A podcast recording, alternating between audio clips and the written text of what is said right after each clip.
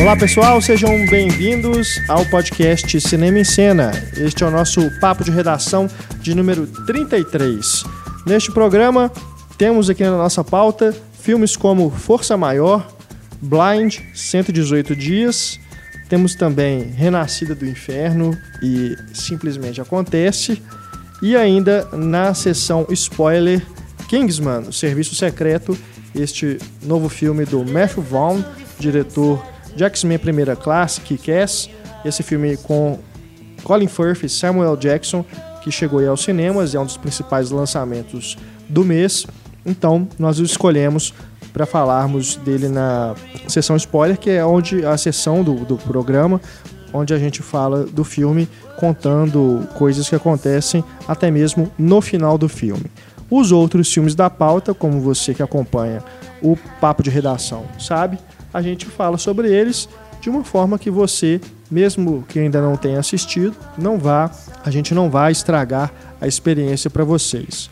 Então, é lógico que algum detalhe ou outro a gente pode comentar, como se fosse realmente num texto, né, numa crítica, quando você lê antes de ver o filme, alguma coisa você fica sabendo, mas não se preocupe, não é nada que vai estragar a experiência de assistir a esses filmes. Aqui comigo, Stefania Amaral. Opa! E Antônio Tinoco. Olá. Da equipe Cinema em Cena. E Marcelo Seabra, que vai chegar daqui a pouco ele que é do blog O Pipoqueiro e nos acompanha aqui nos papos de redação.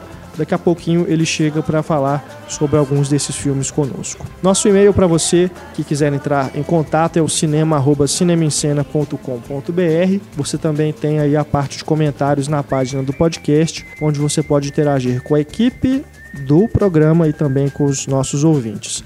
A gente está sempre acompanhando tá, as discussões. Eu sempre leio todos os comentários. Pode demorar um pouquinho aí, um dia ou dois, para eu poder responder alguma pergunta, mas tenho certeza que a gente está lendo tudo, tá bom?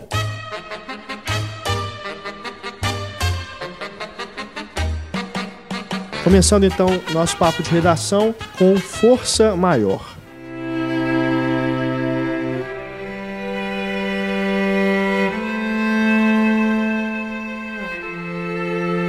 Esse filme que o título aqui no Brasil é a tradução literal, né? Mas oh. que a tradução em inglês é turistas.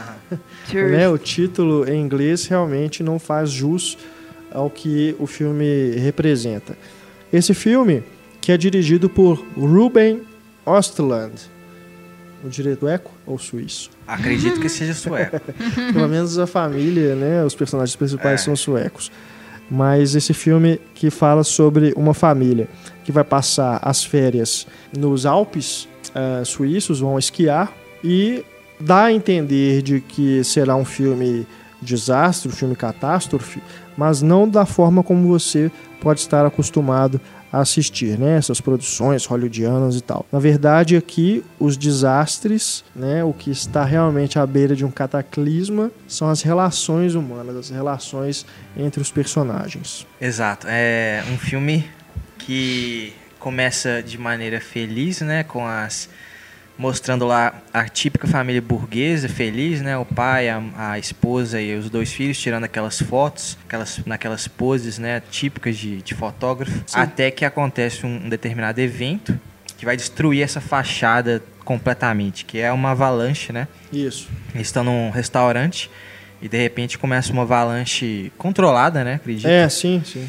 E é, essa avalanche está lá no fundo, né? Um plano fixo. E ela começa a ficar cada vez maior, maior, maior. E de repente o desespero se instaura ali. É, que aquela neve vai, vai chegando na direção das pessoas, né? Uhum. Dos hóspedes ali do hotel. E o que acontece é que o pai, né? O, ele simplesmente abandona, pegando o celular dele, né?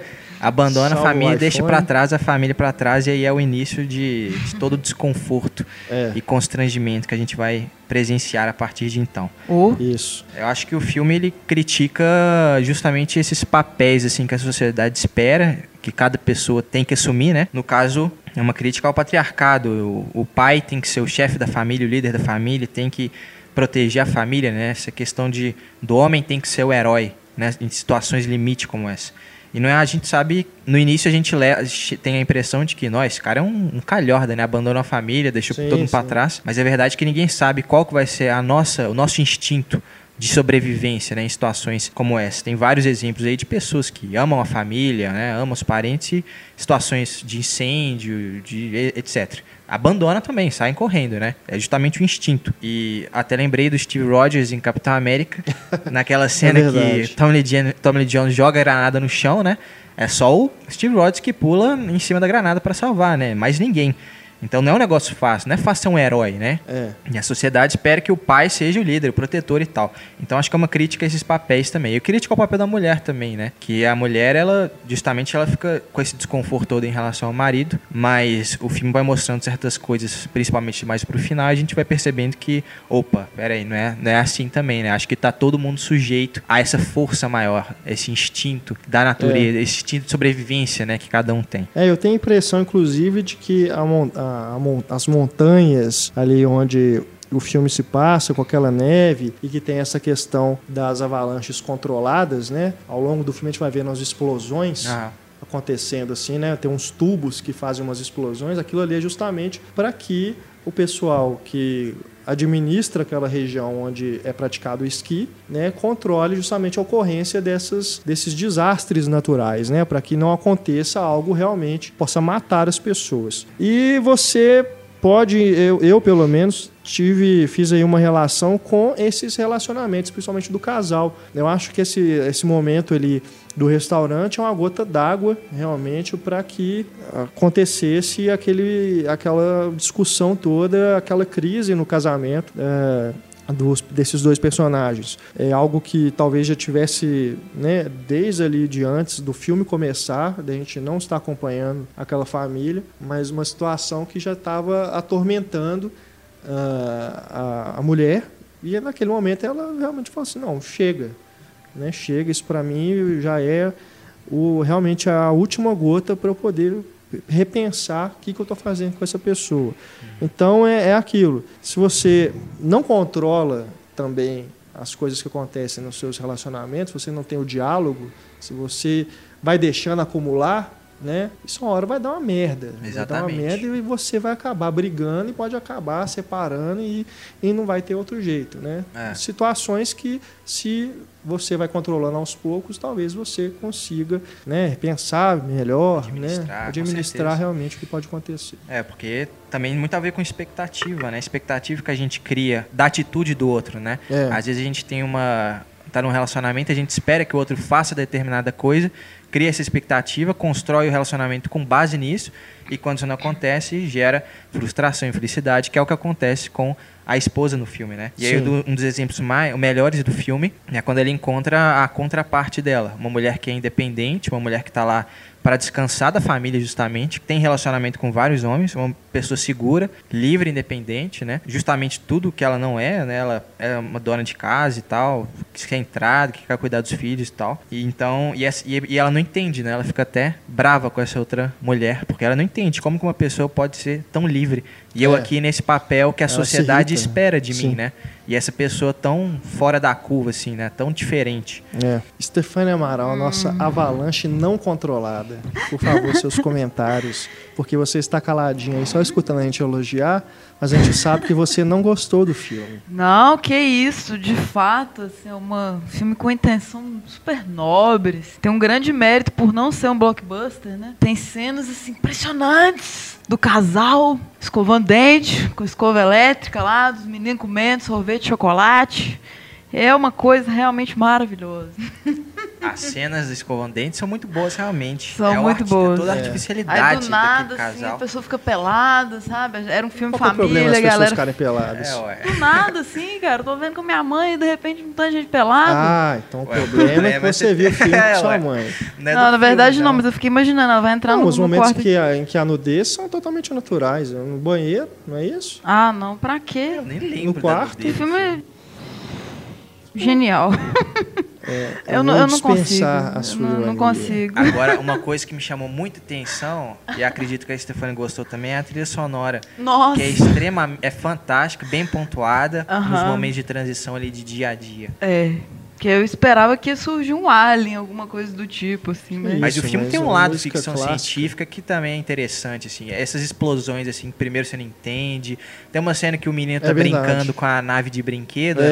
né? E só mostra a nave, assim, no fundo, lá no céu. Você fala, o que tá É acontecendo? verdade mesmo, essa Né? cena é ficção É, científica pura. Ou seja, tudo a ver essa música. Aham. É. Não, mas eu não entendi, realmente não entendi por que te incomodou tanto. Porque é É. música clássica, não é música de ficção científica. Mas dá- é uma música clássica que parece que vai... É porque você não gosta de ficção científica. Não você não gosto. assiste ficção científica. Não gosto. Eu assisto, você mas eu tá não gosto. confundindo as coisas. É, é, assim, e o filme também ele aprofunda muito nos conflitos do casal, sabe? De uma forma comovente. Aquele choro realmente me emocionou. Não, choro, choro não é pra emocionar, é pra constranger. É pra constranger, né? Que Foi inclu- inspirado num meme da internet, o Best Cry Ever. Depois Exato. vocês olham lá. Maravilha. Que o diretor viu o vídeo e realmente pediu pro ator É. imitar, Imitar o esse cara. vídeo, porque Não, é pra ser constrangedor mesmo. o filme é construído em várias situações constrangedoras, né? Uhum. Ele nos se inspirou também então. no vídeo do, do cara fugindo, fugir da É, não, do, avalanche. não, se inspirou no motorista, né? Na Uhum, motorista doidão. motorista, acredito, Ah, na tá. Espanha, né? E usou também essa cena exatamente, que aparece no YouTube, né? Usou como uma das cenas finais lá Uhum. do filme. Entendi. É. É. Não, eu, eu gostei bastante é, e também gostei muito da direção do Ruben Östlund. É, acho que eu gosto desses diretores que não movimentam muito a câmera, que usam, valorizam o plano estático, é, as coisas acontecem na sua frente. Essa cena da avalanche mesmo, como você falou, um plano fixo. E acho muito bom também o uso que ele faz de profundidade de campo e na composição geométrica também que ele faz da- de várias tomadas, né? utilizando não só a paisagem, mas também o ambiente do hotel, né? Aquelas cenas ali no andar, né? Que ele utiliza aqueles são grafismos mesmo, né? A arquitetura do hotel, ele a- utiliza isso para compor o quadro, fica realmente bastante bonito, né? Visualmente é um filme muito que me, me agradou muito. Te remeteu a algum outro diretor? Pois é, né? Falando aí de simetrias, né? Geometrias, é, eu acho que realmente tem uma inspiração do diretor, talvez em alguma entrevista ele até mencione isso, mas visualmente você pesca, que é Stanley Kubrick. Né? Ah. Não estou dizendo que é um filme que se equipare a um filme do Kubrick, mas é uma inspiração, assim Ainda como bem. outros diretores que a gente sabe que tem ele como uma fonte realmente de para criatividade. E também o Lars von Trier pelo cinismo. Também o Kubrick, né? Pelo cinismo. Até na utilização da, da música, que a Stefania não gostou, Que isso, eu né? adorei. o uso da música clássica no Kubrick é totalmente irônico, né? Totalmente cínico. É, é irônico aqui também por ser o, o- Até anotei isso. É um conceito de primavera ou, ou de verão do Vivaldi, né? E no caso ali é o inverno. Aham. Ou é seja, mais aquela uma ironia ali. É, Pra super- trilha sonora. Uou. Outro diretor que me lembra também é o Haneke, Sim, né? também me lembrou um pouco. É, gostei também do. Ah, outra coisa que lembra é o Lars von Trier, os intertítulos, né? Sim, sim, os É, intertítulos. vai separando ali cada por- dia, né? como se fossem capítulos, né? Aham. O Lars von Trier adora. E eu gostei também da forma como ele filmou as cenas de esqui, porque ele usa Steadicam, a, a, não sei a forma exatamente como ele filmou, se foi num carrinho ali, mas dá a sensação como se você estivesse esquiando também junto com os personagens. Eu achei que ficou muito bem feito. E gosto também desse, desse humor que surge, por exemplo, na, na cena que tem uma discussão entre quatro personagens, o casal principal e o outro casal de hóspedes, e ali ele usa o, o ruivo, né, aquele ruivo barbudo, De como... Game of Thrones. É, exatamente. como uma, um alívio cômico, né, praticamente. Ele- Ah. A defesa que ele tenta fazer do cara é realmente ótimo. Eu não consegui achar engraçado. Tipo assim.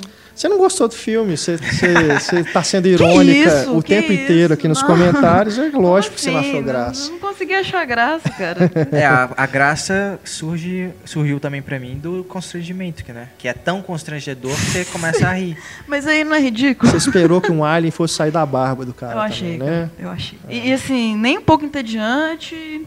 O que mais que O eu posso ritmo dizer? é mais lento, mas Claro. nem por isso você é um filme É. chato.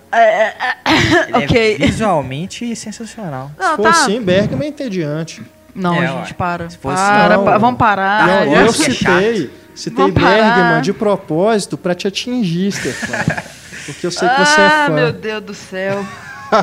Tem uma cena memorável também que eu esqueci de comentar, Isso, que é quando o lá. pai retira o adesivo Ah, que tá na, na porta. Isso assim, Isso De um- também tem, tem tudo a ver com a de um narrativa. primor. Mas aí entra no campo de spoiler. acho que Meu você está, pe- está se pegando em picuinhas para poder justificar o Ai, fato de ai. você ter ficado entediada com o filme.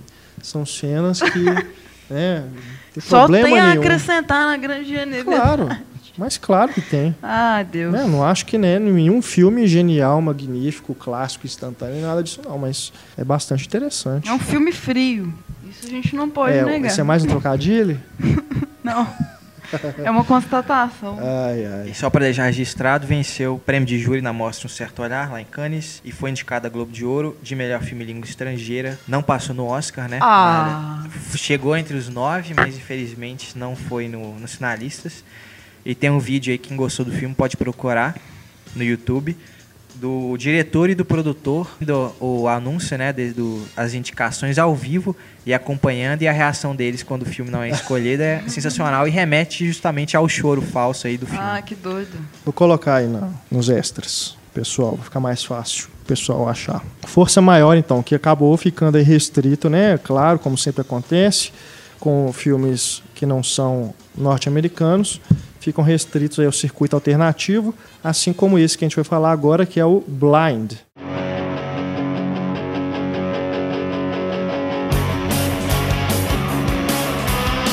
Dirigido por Eskil Vogt, um diretor nor- norueguês, que eu tenho certeza que a pronúncia do nome não é essa.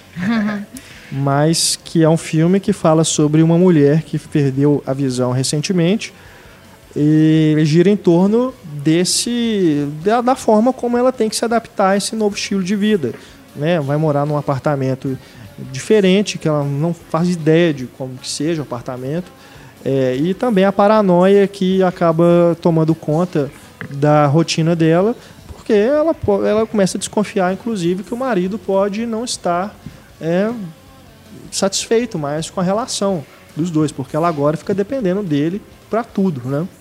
E uma das coisas que mais chama atenção no filme é a estrutura narrativa, já no começo do filme, que você fica realmente assim no ar sem saber o que, está acontecendo de verdade. Se é realmente são eventos né, é, que estão acontecendo ali, parte do- da rotina da, daquela personagem, ou se está tudo dentro da cabeça dela, se ela está imaginando. Tem, por exemplo, uma cena de dois personagens que estão numa cafeteria que a coisa vai se modificando assim, né, no- de um corte para o outro. Você começa a pensar, é isso, tá, tá diferente, por que, que isso está acontecendo? Né? Então é uma estrutura realmente interessante que justifica, inclusive, o porquê desse filme ter sido premiado, o prêmio de melhor roteiro no Festival de Sundance do ano passado. É, e é, a gente é convidado a, a observar o- o que realmente está na mente dela, porque a única coisa que a gente tem é isso, assim, ela não enxerga. Então, é só a paranoia dela e a criação desses personagens. E a gente assiste a ela também, que é interessante, ela tá vestida de preto, né? Que remete a é quase uma metonímia da condição dela. Assim, ela tá sempre usando preto. Em alguns momentos só que as ideias dela estão mais claras, que aparece um amarelo ali. Isso é um, um, um mérito da coluna investindo o filme para Isabel, né? É, que ela usa amarelo, ela usa branco, mas geralmente ela tá vestida de preto. Então ela é essa, essa cegueira e a gente está observando dentro da cabeça dela. Então as reações que ela tem enquanto ela está escrevendo, tudo isso a gente vê nos personagens dela. Essa mudança, essa confusão que ela tem durante a criação também fica claro na edição, né? Corta a música de repente, alguém boceja, alguém vai embora. Tudo isso é ela é responsável por essa. É uma confusão saudável, né? Sim. Que às vezes te deixa perdido, mas que é interessante acompanhar essa confusão. Uhum, com certeza. Bom, a partir de certo momento, né, Vamos lá, Vingança o do Renato. Realmente deixou de ser muito interessante para mim. Por quê? Vocês lembram do filme Mais Estranho que a Ficção? Sim, Com adoro. Will Ferrell Farrell, e a Emma Thompson, Emma Thompson, Maggie Gyllenhaal Dustin Hoffman, né? Que é aquilo, é um personagem, o do Will Ferrell, que começa a escutar vozes, né, que ele descobre que ele é o personagem de um livro que está sendo escrito. E as ações dele são todas roteirizadas, né, pela personagem da Emma Thompson, né, ela que é a escritora. E aqui chega um momento do filme que acontece justamente isso, né, alguns personagens começam a ter realmente uh, o que está acontecendo com eles, você começa a perceber que é, na verdade, o que a protagonista, a mulher que ficou cega, está imaginando e está escrevendo, inclusive. Né? Ela está no computador lá, digitando, como se estivesse escrevendo, não sei se é um livro, se é um, um conto, enfim. Ela era escritora? Ela era professora. Professora? É. Mas ela começa a escrever, então, colocar na tela do computador é, essas, essa viagem né, que ela está tendo ali durante o filme, essa história, e os personagens que ela começa a imaginar. Inclusive, você, em certo momento, não sabe se o marido dela é um ou outro, né? São dois personagens masculinos principais, uhum. né? Causa uma confusão assim, também pra gente, né? Quem que é o marido dela de verdade? Porque ela começa a falar de um, mas de repente é o outro que aparece, é. né? Na casa dela. Mas isso você achou né? incômodo também? Não, ou... não. Isso achei, até aí tava achando massa. Uhum. Mas a partir de um momento em que a vizinha, né, a personagem da vizinha, que o, o outro lá, um dos personagens fica observando, né, e começa a se interessar, a querer se aproximar dela. A partir desse momento em que essa personagem começa a ter um, uma participação maior na história, é o momento em que eu comecei realmente a perceber o roteiro. Comecei a perceber quais eram as intenções do roteiro. E aquilo começou a realmente começar artificial para mim, aí me desprendeu todo o envolvimento que eu tinha até então, eu deixei de ter. Eu comecei realmente a perceber Quer dizer, nem, eu comecei a perceber o que, que ele queria fazer com o filme, mas deixei de entender o porquê. O que, que ele quer dizer com isso. O que, que ele quer dizer? Da metade pro final, para mim, o filme se perdeu totalmente. É, talvez porque você não é mulher. Não, nada a ver. porque a nossa cabeça funciona meio assim mesmo, tipo, loucamente, assim. Não, nem então, por teve isso. uma identificação. Tem N outros filmes, como O Livre, que eu já comentei aqui, Cisne Negro, que são filmes sobre o que se passa dentro da cabeça de uma mulher e nem por isso Mas ele é realmente entender. o que está dentro da cabeça da mulher, então... Não, não é realmente, porque é um, é um roteiro, não, uma é. coisa estruturada. Vamos, vamos entrar no filme, é. é. Não é. Dentro do filme, Renato, dentro do filme é. Tá, mas... É a cabeça dela, não é a, a cabeça dela real, é a cabeça dela personagem. Sim, exatamente. É o que está lá. Pois é, justamente por isso. É, a partir desse momento, inclusive é um momento que ela está se embriagando, acho que o filme cumpre essa, essa proposta, se embriaga junto. E aí começa a esquecer Genial. as coisas, começa a esquecer as coisas, começa a perder o sentido. Então, ele passa, para mim, ele começou realmente a ser artificial dele para frente. E aí eu já comecei a perceber como acontece, aí, assim, enfim, vou falar como acontece nos filmes do Nolan, né? Você começa a perceber a estrutura do roteiro, a arquitetura do roteiro. O filme começa a ficar mais preocupado com isso do que realmente em te passar alguma coisa que possa ser mais profunda, mais interessante. Que mais ou menos nesse momento que você levantou, assim, ela está fazendo uma descoberta bem conflituosa ali. Então, é, mas para mim isso, ao invés de me incomodar, isso foi a favor do filme, assim, essa confusão. Hum. Esses personagens que vão perdendo a função, assim, em relação à vida dela. A mudança que ela tá passando mesmo. É. Isso para mim linkou com o filme, assim. Porque Esses esquecimentos, tudo isso. Os personagens existem justamente para ela superar, né? Sim. Toda essa essa trajetória dela é auxiliada pelos personagens que ela cria. Então, Exatamente. a partir do momento que ela chega de ponto X até o ponto Y, os personagens não têm mais função de existir, né? Uhum. Que eles refletem as, as memórias imprecisas dela, né? As coisas que ela conseguiu reter. Ela, ela utiliza com aqueles personagens, tanto que é meio, um mundo meio restrito ali. O filme é, é pequeno e tal. Ela, ela usa essas imagens dela e eles enxergam por ela, eles vivem por ela. Ela não está vivendo, ela está apenas criando. Então, assim, para mim tudo favoreceu, assim. Não consigo ver defeito. Na... Em perceber essa estrutura não me incomodou também. Uhum. É, me incomodou não, bastante. Não me tirou do filme, assim, também. Pois é, é o que aconteceu comigo. É, eu, eu, ele, a partir um momento do filme, realmente acho interessante a forma é, de mostrar como essa pessoa está aprendendo a ser cega, né? Tem uhum. que lidar com essas situações do dia a dia e, e o relacionamento dela com o marido. E mas realmente, a partir do momento em que ela começa a bocejar, aí os personagens também começam a bocejar, e aí você começa a perceber o que está acontecendo, acho que o filme muda o, o, o que ele tinha de qualidade até então, o envolvimento que ele estava me causando, ele deixou de ter. Achei uma pena, porque eu estava realmente gostando até então. Eu achei interessante bastante. também a questão das fantasias dela, trabalhadas no filme, assim. O que ela imagina que seriam as fantasias do marido, do personagem. E a forma como isso é colocado no filme é, é repentino, assim, eu acho que deixaria diretores que usam elementos é, não pornográficos, mas sexuais envergonhados, assim, porque é bem. Isso é raro de a gente Tem ter, cenas né? pornô mesmo, assim, no filme. Tipo, imagens de, de filmes pornô. E é tal. raro de ter uma mulher pensando em sexo dessa forma, sabe? Exatamente. Tão aberta, né? É. Isso é importante também. O diretor mesmo falou que o papel da, da mulher cega em vários outros filmes é ser uma vítima, né? Vítima de filmes de terror e tal. Uhum. E nesse filme não, ela é protagonista e tal. Ela é, ela é forte, assim. Ela só tá Muito. passando por uma crise. Ela tem que aprender a ser cega e tal. E ela não dramatiza a condição dela, ela inclusive ri de si mesma. Assim, é, é inusitado por isso também. As coisas que ela é capaz do filme que a gente vê também são muito surpreendentes. Que ela vai vir a ser capaz também. Então, assim, maravilhoso. Tem a questão também dela não poder ver e ela, de certa forma, ela quer ser vista. Em alguns momentos fica claro. É, como ela imagina que os outros a veem, então é um filme totalmente visual, sendo sobre a cegueira. Ele, a última coisa que, que ele é é sobre a cegueira, né? É sobre um monte de coisa, menos isso, assim. É só uma condição que tá ali. Então, genial.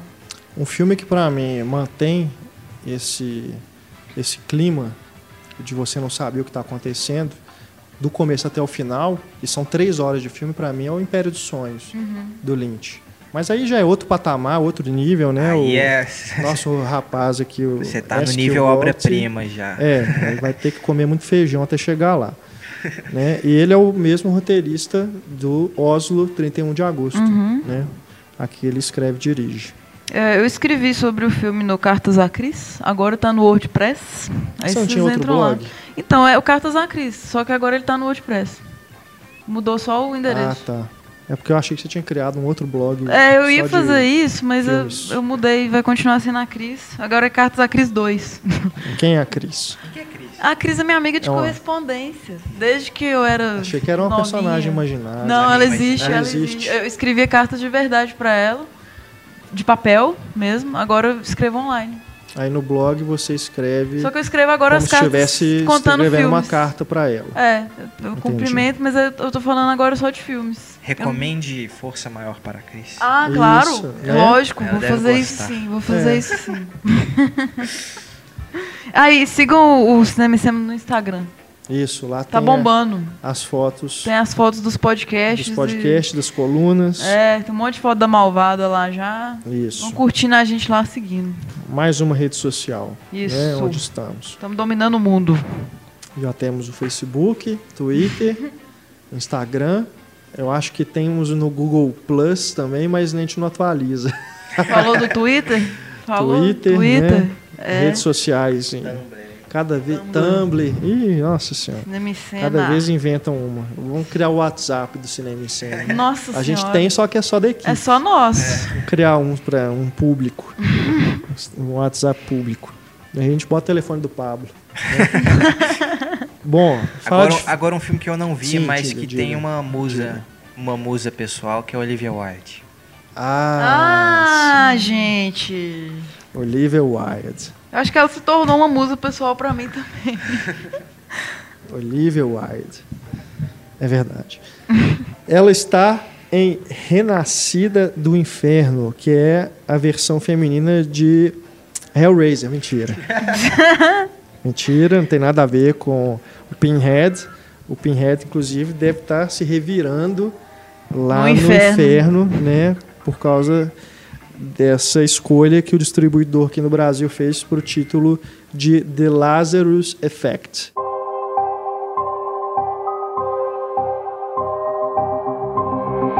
Esse filme cretino, Ordinário. né? Eu já não vou esconder aqui o que que eu achei dele, porque realmente, junto com mais um que a gente vai falar aqui mais pro final, foi realmente assim duro de assistir.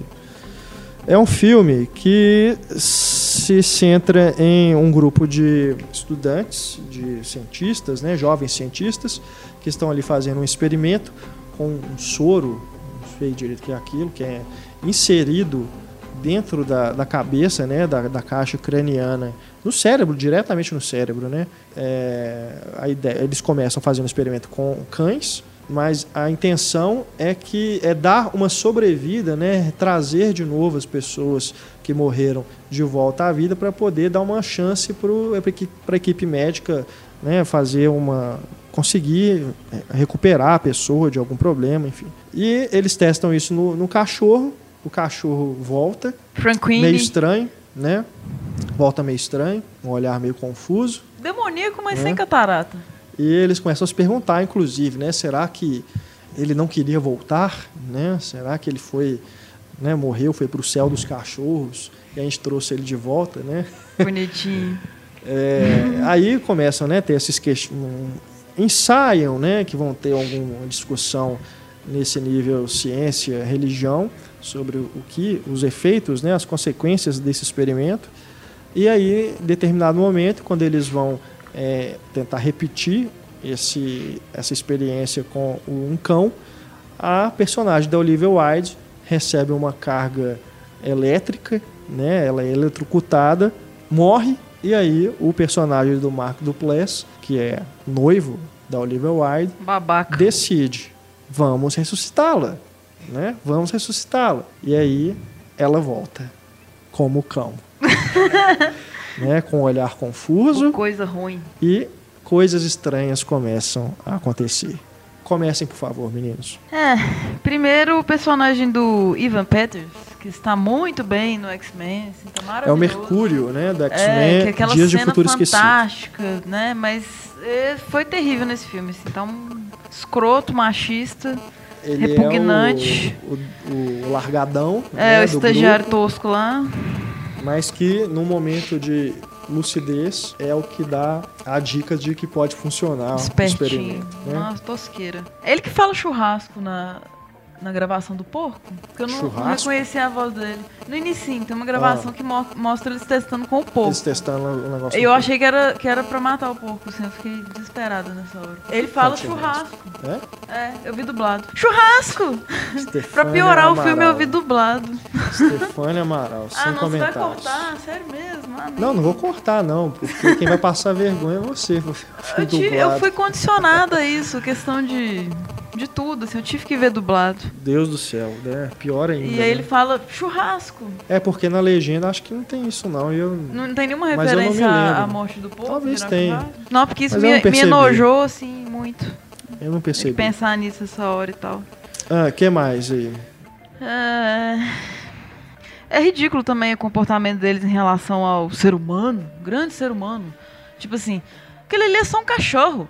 Ela é um ser humano, sabe? Isso também me enojou muito no filme, assim. Essa relação. Tudo bem, ela é um ser humano, mas por que, que ele é só um cachorro?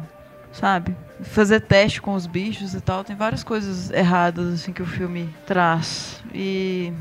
É, é assim, é, é claro que aí a gente entra num outro questionamento, né? Porque a gente sabe que vários avanços da ciência e da medicina surgiram a partir de testes com animais em laboratórios, né? É, para o benefício da, do ser humano. Né? É, é claro que assim, eu não vou concordar 100% que isso seja feito, mas tem determinadas situações que é sei lá, um mal necessário. Pelo né? menos ali eles estão ressuscitando o bicho. É, Mas. né? O cachorro lá, né? Pelo menos. Eu, eu, eu me sentiria motivado a fazer o mesmo se fosse com um animal meu. Tivesse Sim, essa tipo possibilidade de Franquini. ressuscitá-lo. É, né? é, é legal isso. Mas eu acho que esse é um até dos menores problemas do filme. Para um filme de terror, é um filme é higiênico.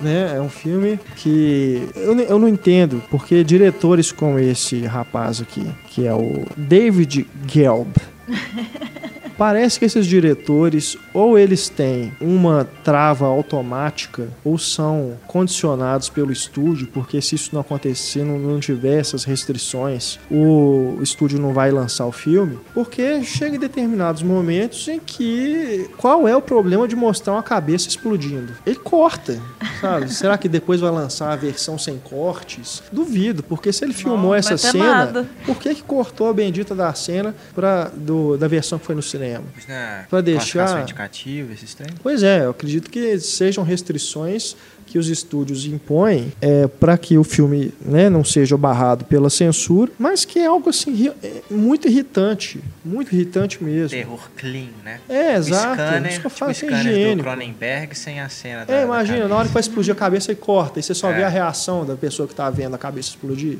É, Não é impacto. mais um Hitchcock pra fazer isso lá nos anos 60 e você tá totalmente envolvido e isso É. sendo terror que vai funcionar. né? Exato. Agora tem que mostrar, tem recurso pra isso. Exato. Então, me dá muita saudade, sabe, de ver diretores como John Carpenter, David Cronenberg mesmo, que né, abandonou o terror. Assim, ele tem feito filmes com temáticas mais sérias, mas mesmo quando ele faz um Marcos da Violência, por exemplo, ele não, não fica tímido de colocar a câmera na cara de uma pessoa que tomou um tiro na fuça. É. Né? Ele mostra pra você como que fica a cara de uma pessoa que toma um tiro. É, o Tarantino também explode violência. É, não tá nem aí. Apesar do Tarantino ser uma coisa mais. Mais gráfico É, e tal. É, estilizado. É. estilizadíssima, ju- justamente. No Cronenberg é mais cru. Mas você tem o Paul Verhoeven também. Então, assim, são diretores que tinham é, essa liberdade. Talvez pela época, né? Tinham realmente algo que o- os estúdios não, não se portavam muito de fazer. Mas aí, esse, esse filme, por exemplo, lembra aí, se você lembrar aí de O Enigma do Outro Mundo, né? Que tem cenas Clássico. realmente é, chocantes porque são tão grotescas, né? Que você fica chocado de ver algo tão É. tão absurdo, né? E aqui é um filme que pede isso. Você está fazendo um experimento que você está trazendo as pessoas do inferno, né? Segundo o título brasileiro, de volta pro, pro, pra vida. Né? E a personagem da Olivia Wilde, que começa a ter essas reações estranhas, né? ela, em vez de se transformar num monstro, ela vira, sei lá, a Jean Grey do, do X-Men. Porque parece que ela ganhou esse superpoder, sabe? Ou melhor, É. a Lucy do, do Luc Besson. O pessoal tava gritando Lucy no Né? cinema. Vira Lucy! isso, porque o negócio é que eles até falam, né? Que o, o tal do soro lá tá ampliando a capacidade cerebral dela, o que levaria milhões de anos para a humanidade evoluir, tava levando minutos para ela É, evoluir. é a Lucifer. Ridículo.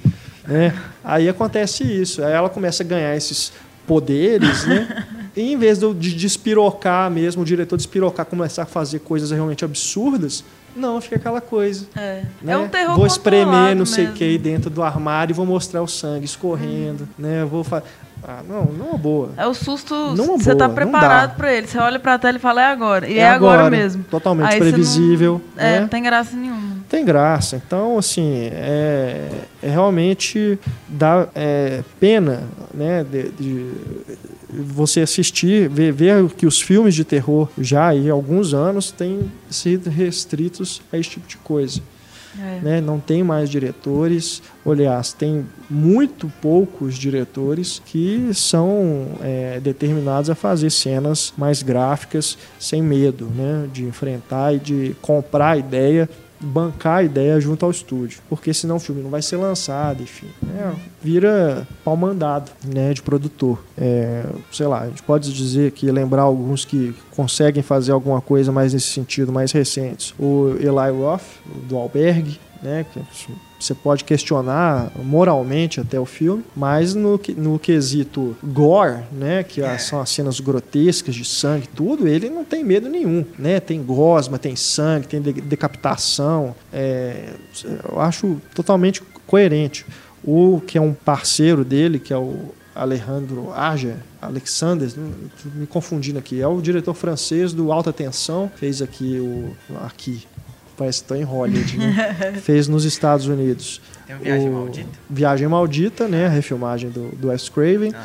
Espelhos do Medo, que esse é bem fraco. Piranha, Piranha. Piranha 3D, é, esse aí já totalmente espirocado. É, mas é também um diretor que, que vai pro gore também. O Rob Zombie, Uhum. né? Então, alguns são muito poucos, né? São exemplos muito é, isolados, né? Se for pegar aí, a maioria desses filmes de terror, eles vão pegar esses diretores novatos que acabam, às vezes, tem, pode até ter a vontade, né? De fazer algo que extrapole, mas porque tem muito fica CGI restrito. hoje, né? Tem muito CGI. É. Nessa Isso época do- É uma praga. Na época do Cronenberg, desses É. caras, não tinha isso, cara. É uma praga. Esse negócio de, de usar efeito digital, computação gráfica para alguns efeitos é, é terrível. Mas é uma pena. É uma pena Saudade- mesmo que esses filmes cheguem aí ao cinema e Acho que nem, nem, o, nem o público é, geralzão mesmo que vai assistir porque né, quer tomar susto e tal, deve estar tá dando bola para esses filmes, porque eles vão chegando assim e saem, né? Rápido. o povo tá indo pra rir, pra zoar, é, pra é isso, dar grito, né?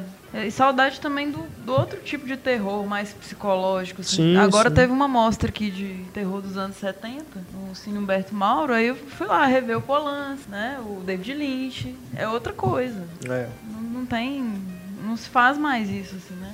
Dessa forma. É triste. É uma pena, é uma pena. E é um elenco desperdiçado, né? Uhum. São atores, assim, não são grandes atores e tal, mas são atores bons, né? Pelo menos. Poderia ter sido mais bem aproveitado. Agora sim, chegando aqui, Marcelo Seabra. Opa! Né, Marcelo, a gente estava comentando aqui sobre Renascida do Inferno. Você chegou. Você não chegou a ver, né? Não, mas eu já tenho alguns comentários pré-sessão. Pré pela... Primeiro que o títulozinho. Pela né? sinopse ou pelo trailer? Pelos dois, né? Eu acho que ficou muito uma, uma mistura, para quem se lembra aí, de um clássico oitentista, do Linha Mortal, que era aquele filme sim, com sim. Kevin Bacon, com Julia Roberts, com Kiefer Sutherland, com William Baldwin. Tinha um elenco bacana sim, sobre é. um grupo de estudantes de medicina que fica fazendo estudos para tentar chegar perto da morte e aí acaba tendo algumas consequências complicadas. Misturar esse filme com Cemitério Maldito, e aí deu esse Renascida das Trevas. que, é, oh, é, é, Renascida do Inferno. É que, por aí mesmo, viu? É, nossa. É, é bem isso mesmo. Você fez a combinação perfeita. E sem assistir o filme ainda, hein? Não Deus tô fazendo juízo de valor. Nossa senhora. Bom, mas você, agora que chegou aqui, nós vamos falar de um filme bom, eu acredito. Pelo menos eu, eu achei bem interessante. Eu sei que a Stefania gostou. Qual? 118 dias. Oh. Que é um títulozinho bem bobo para o é. Rosewater. Né? Exato. Esse filme, que é estrelado pelo Gael Garcia Bernal, queridinho, queridinho das meninas. E marca a estreia de Jon Stewart, aquele mesmo do Daily Show, né, apresentador, comediante, jornalista. Ele saiu, inclusive, né? Ele sim, se sim. aposentou do, do Daily Show e... Estreia dele como diretor e roteirista, né? Bem peculiar, inclusive, ter escolhido esse projeto. Eu achei bem interessante, porque depois que eu assisti o filme que eu quis conhecer um pouquinho mais do projeto, que eu descobri que aquela parte no próprio filme em que o personagem do Gael dá uma entrevista num programa, num talk show, Sim. que ele brinca de ser Sim. espião, né? E é tudo uma piada, aquilo era o Daily Show. É. Então o John Stewart, não sei se ele via isso meio que como uma obrigação, né? Tipo, o problema todo pelo qual o cara passou, meu programa fez uma pequena parte uhum. nisso. Porque o cara era acusado de ser espião e ele brincou de ser espião no meu programa. Então vamos fazer um, né, um filme e contar a história do cara, né?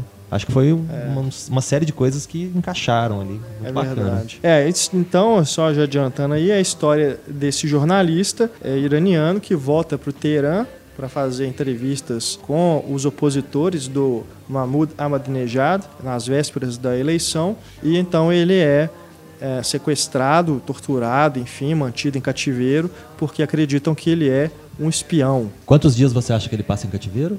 Nossa! O nome do filme original é Rose Water, que é água de rosas. Que é um nome bem mais interessante, né? O comecinho do filme já até explica, né, por que, que é isso. Mas aí aqui no Brasil virou 118 dias. Título genérico. E é uma bela estreia, né? Eu acho assim, o, eu não, não acompanhava o, propriamente o John Stewart no, no Daily Show, mas eu assisti várias vezes alguns programas específicos por algum assunto específico que estava sendo tratado. E eu achei, eu sempre achei ele um cara muito inteligente, muito bem articulado, muito bem informado e ele conseguia, ao contrário de muitos dos convidados dele, ele conseguia sempre ter uma, uma opinião assim bem embasada, bem equilibrada sobre os eventos né, que estavam acontecendo e sempre, claro, pendendo para o humor. Né? O programa dele sempre pendeu para o humor, sempre teve uma coisa de sátira e eu acho que a sátira é muito bem-vinda e é muito bacana quando bem utilizada, para chamar atenção para uma coisa ruim. E eu acho que esse filme 118 dias é o tipo do filme que todo Zé Mané que hoje tá aí falando que ah, mas podia voltar a ditadura pro Brasil, todo mundo devia assistir esse filme e ter uma pequena ideia do que que é você querer ter liberdade de expressão num lugar onde isso não é possível. Perfeito. Eu acho que é muito bacana para todo mundo que puder assistir. E tem um bom humor no filme, assim, né? Não é aquela, aquele Sim. dramalhão dele ter ficado preso. E não é ele, porque ele ficou preso, que ele vai so sofrer determinadas coisas que você espera ver num filme. É, é o puro tédio mesmo, é, é injustiça. Em si só, ele tá ali jogado. É, até porque ele tinha um pouco de imunidade internacional, né? Ele é, é. jornalista e tal. Uhum. talvez com outras pessoas, os amigos dele, né, os coadjuvantes, talvez tivessem sofrido mais que ele, né, apanhado mais, porque a história realmente não mostra ele realmente sendo torturado e tal. Não Mas fisicamente, fica- não né? fisicamente, É, é, só psicologicamente, é. É, eu, eu não sei se vocês esperavam que fosse tender um pouco mais pro humor também, ou... Não, eu achei que fosse ser um filme mais pesado, mais tortura, mais tipo os filmes brasileiros na época da ditadura, né? Os batismos de sangue. Achei que ia ser um bicho de sete cabeças, assim, que eu ia sair de lá chorando, enlouquecido e. Ou então muita entediado, tortura. como é o filme do o filme da Angelina Jolie, né? O Invencível. Sim, sim. Achei que eu pudesse sair do filme entediado de horas e horas de o cara sendo torturado e coisa e tal. E pelo contrário, né? Um filme bem, bem interessante. Não, eu gostei de uma forma geral, mas ah, a partir do momento que ele é preso e é torturado, eu não sei, eu senti um pouco cansativo. Caiu um pouquinho É. o interesse pelo filme. É, eu entendi o propósito de mostrar né, o absurdo daquela situação e, enfim, né, que as pessoas, de uma forma geral, estão perdidas ali, né? Não sabem o que estão fazendo com aquele cara, realmente. Mas, não sei, daquele momento até a conclusão, eu, eu fiquei um pouco cansado do filme. Até então eu estava bem envolvido. Eu acho que é um, é um projeto que casa muito bem com o John Stewart, né? Por ter essa questão do engajamento político e por ele conseguir trazer essa questão do humor, que eu acho que é muito importante para dar uma quebrada, para manter né, a atenção do espectador também. Eu acho que isso é, é muito bem-vindo nessa, nessa situação. A atuação do Gael Garcia Bernal é muito boa, né? Ele está muito bem como. É engraçado, né? Você vê um mexicano fazendo um iraniano que mora em Londres. Ele fala, com- ele fala inglês com sotaque, né? Interessante. Na- logo no comecinho do filme ele vai pegar um táxi e o taxista já dá a entender que vai às vezes dar um golpe nele, né? Tipo, ah, vamos dar uma volta aqui, eu vou te levar, você vai ver como é que é. E ele fala, não, fica tranquilo que eu sou daqui. Eu sei muito bem o que que tá, É, o Não que tem que tá cara de iraniano nem a pau, né, cara? É, ele não tem E o- cara e de o iraniano. torturador é dinamarquês. É. O Kim Bodnia. É. Não, ainda mais que eles colo- colocam ele junto com atores que eu acredito que pelo menos tem uma descendência iraniana, a família dele, né? Aí você vê a diferença realmente, que não, não, não, não convence muito, né? É. Mas enfim, não, Mas o Gael é um grande ator. ele, né, assim, né? Talvez aquele, ele aquele menino que fez. fez o, o Abutre É um ótimo ator. com o Jake Gyllenhaal, o, o coadjuvante Sim, dele, sim. teria, por exemplo, sido né, uma É. escolha mais interessante, porque o cara já é mais moreno, já tem cara de, de ser ali da, sei lá, da região, né? Não, mas a gente já engoliu tanta coisa mais absurda aqui, né? Acho que aqui o caso é só realmente uma mera observação, nada que Achei- atrapalhe o filme, não. Me lembrou um pouco o Persepolis. Tô até lendo o original agora, que eu adoro o filme. Questão É cultural, assim, que ele gosta de ouvir os filmes que ele assiste. O cara perguntando pra ele, isso é pornô? Isso é pornô? Isso é pornô? Ele, teorema, não, né? é é arte e tal. E, e a irmã dele passando os discos. E eu sei que eu já enchi o saco de vocês, mas eu tenho que encher dos ouvintes. O Leonard Cohen, ele É. dançando na, na prisão, aquela música do Leonard Cohen. Gente do Ah, céu. e Tanto que você se tava... derreteu. Nossa, aquilo foi tudo, maravilhoso. Eu acho que o único defeito do Tá filme é não ter fechado com uma música do Leonard Cohen. Seu namorado costuma ouvir esse podcast? Não, né? Ah, às vezes. Porque por causa da eu- eu- Do Gael, ué, Do Leonard né? Cohen, Do Leonard. Cohen, né? Não, normal. Mas Essa- realmente não, são- essas coisas Isso aí é têm. de boa. são bons Essas momentos. coisas são carta branca. É, né? são bons Vocês momentos. lembram daquele episódio de Friends? Tem uma Que lista, tem né? a de- lista, né? Que, que Mulheres com são quem eu poderia te exceções, trair, né? né? Com que elas ali podem. Não, não Celebridades tem, com quem não tem a poderia. traição, mas a, a tietagem é sempre permitida. A, a Jennifer Connelly tá ali bem no alto da minha lista.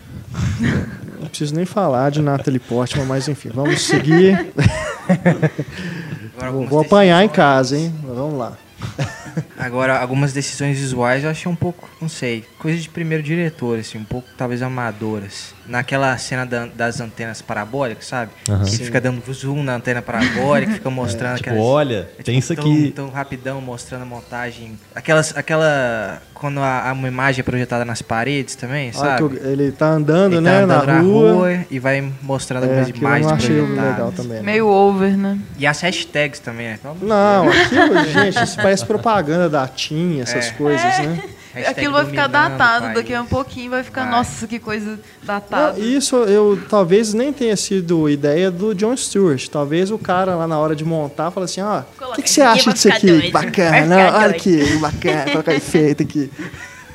É, uma coisa boa que todo mundo em primeira viagem tem que fazer é se cercar de gente experiente, né? Então, se ele pegou, às vezes, um cara que também não, Não era deu lá. sorte. Pode ser, é. A gente não sabe, né? Tá O- supondo aqui, mas A pode fotografia, ser. a fotografia, eu não me lembro o nome do diretor, Bob, algum, Também não... Eu esqueci o nome do diretor de Eu tô- fotografia. tô sem a lista mas eu gostei bastante do trabalho dele. Eu acho que tem uma. Na maior parte tem uma fotografia bacana. Você consegue entender mais ou menos a geografia da, Sim. da cidade, né? o- onde- por onde ele vai passando de táxi. Eu achei, eu- de uma forma geral, muito bacana. E acho legal também ele usar várias fontes né, de imagem. Tem o celular, tem Uhum. a imagem digital que o Gael tá filmando, é, enfim. Isso aí acho que é uma tendência dos filmes Imagem agora, TV, colocar o pixel, assim. Fica- Teve outros que a Com gente certeza. comentou aqui que tá... Ficar com uma cara, às vezes, meio documental É, em alguns Com pontos. certeza.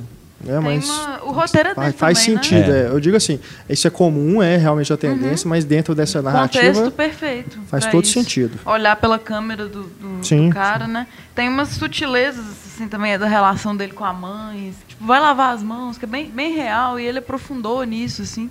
Eu gostei muito do É quando que você vê num filme, né? A mãe mandar o filho ir lavar as mãos, É, né? é uma coisa, coisa Sim. bem, bem, real, bem né? real mesmo. E o Tom- Sem ficar. sem perder o cinematográfico É. com esse real. E o torturador eu achei interessante também, que às vezes ele parece mais agir talvez pra impressionar o chefe, né? Do que É. realmente tá acreditando no que ele tá fazendo, sabe? Ele é mais um cara corrupto que tá ali porque é obrigação dele do que um vilão propriamente dito, né? É, até tem um envolvimento entre os dois ali também, né? De certa forma. Tem uma cumplicidade, assim. E o final também, não vou falar spoiler, mas é. não é o que se espera. Um final muito É. interessante, assim. Sim. Quebra com expectativas. É, E pra quem gostar do, do, do personagem aí, tem um, um documentário, eu só li a respeito, ainda não assisti. Chama Along Came a Spider, sobre um, um serial killer iraniano. O, o personagem né, do Garcia Bernal dirigiu esse, esse documentário sobre o, esse serial killer, que parece ser bem interessante. Eu vi muitos, muitos bons comentários a respeito na internet. Esse é o título original daquele filme com o Morgan Freeman, É, né? Along Came a Spider. É o, o Na Teia da Aranha. A Teia da Aranha. Exato. Que é antes ou depois de Beijos Depois que do Beijos Matam? que Matam. É a continuação. É com o mesmo personagem. Né? Tem várias histórias no- nos livros. E no cinema só teve duas. É daquela, daquela safra pós-Seven, né? É, se eu não me engano, é Surgiu um do, é do James Patterson. É o mesmo do daquele Alex. Sim, sim. É o mesmo personagem. É o né? mesmo, é, que Alex Cross. Alex Cross, é exatamente, é. É o mesmo personagem. Que eu não vi o terceiro, que é o Que é aquela prequel, porcaria. né? É. Com o menino lá do Lost, menino, né? É o Matthew Fox como psicopata. Mas falaram muito mal dele. Muito mal. Muito mal. É. Outro lançamento aí junto, chegou aos cinemas, acredito que junto com 118 dias, Mas nem. eu, eu queria, eu queria colocar esse filme na sessão spoiler. para poder falar de todas as desgraças que acontecem nele. Mas Mas, não vai ter jeito. você. É, é, a gente preferiu colocar o Kingsman, que a gente tem mais coisas boas para falar dele. E aí, e como você disse, o trailer já, já é o spoiler, né? Já conta tudo que acontece no filme. É o simplesmente acontece.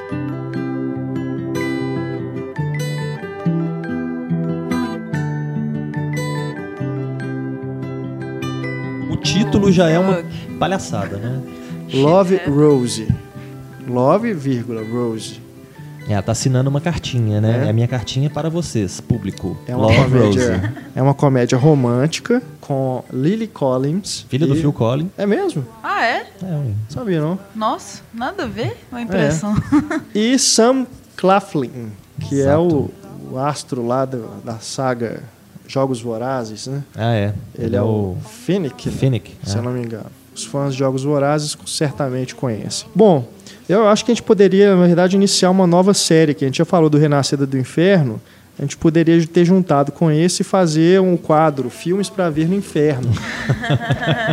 Porque Sessão dupla. meu Deus do céu, né? Uma tortura realmente. Essa história de dois amigos de infância, né? Que crescem apaixonados um pelo outro, mas sem saberem. Oh. Né? eles não sabem. Não Quando um deles descobre que realmente está É apaixonado, tarde demais. Né? Aí começa a novela das sete da Globo, é, né? Exato. Acontece um evento, né? Ela é uma festa de, de, de aniversário de 18, 18 anos, da anos, menina. Os dois se beijam, ela cai no chão, bêbada, né? Trêbada. Treba, né? E esquece o que aconteceu. E ele passa então a acreditar que ela não queria nada com ele. E esse é o leitmotiv, né? Nossa, Do roteiro. Seu comentário já foi mais interessante que o filme inteiro. A partir daí, ele se envolve com uma outra menina, ela vai pra formatura com outro cara, e aí acontece, né? E aí umas- simplesmente acontece. Aí Eu acho que não é, não é spoiler falar o que acontece, não. Não, tá no trailer menino. mesmo, Ela- né? Ela, ela engravida, né? E aí é uma série de desencontros, ele vai para os Estados Unidos, ela continua na Inglaterra, blá blá blá blá blá blá. blá. Aí você acorda e fala Vocês assim, ó, já acabou? podem imaginar o que acontece, Marcelo né? dormiu até o metade. final. Não, queria, viu, ter dormido. Eu não sei nem por onde começar, né?